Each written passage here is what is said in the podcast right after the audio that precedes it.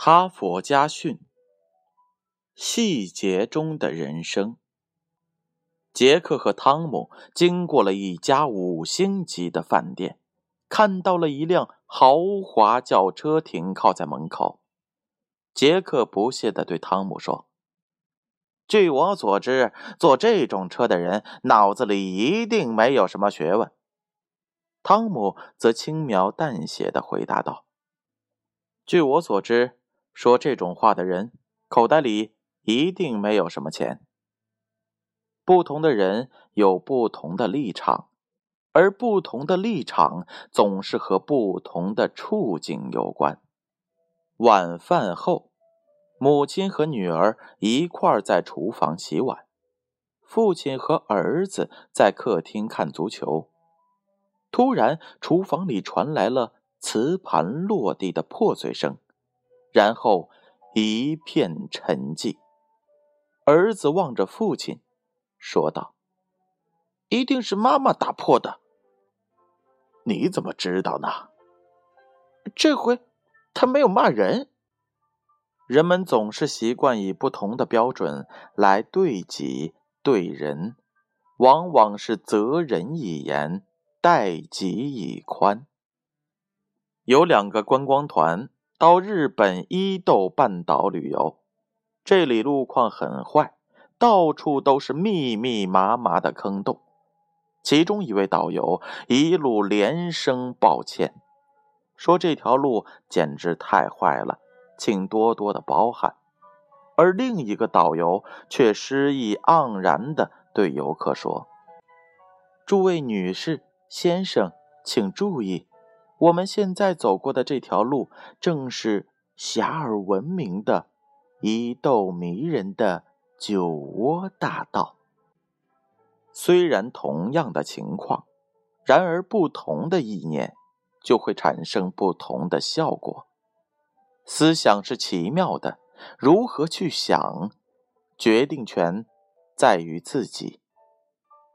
小学三年级，有一个学生。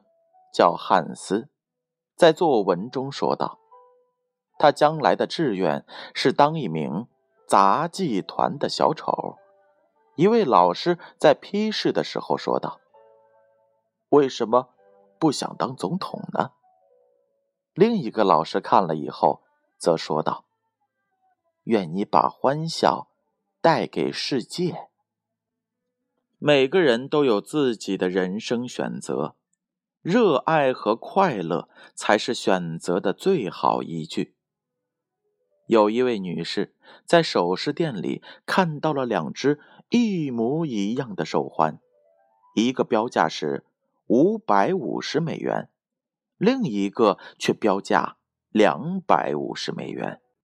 她大为欣喜，立刻买下了两百五十美元的那一只。一位店员神秘的对另一位店员说。这是一种永远不过时的促销手段。世界上总有各种各样的陷阱，但吃亏上当的通常是性情懒惰的人。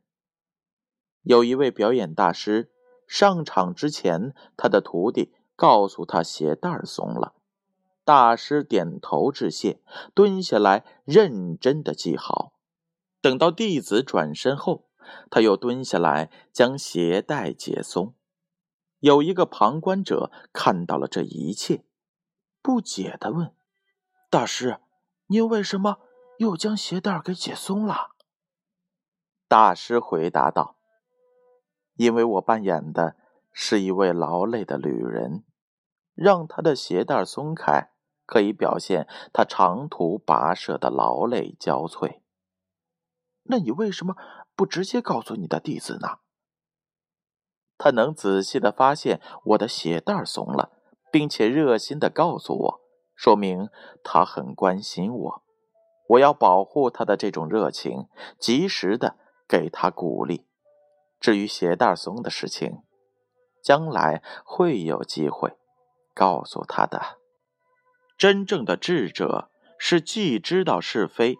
又知道怎样恰当表达是非观点的人。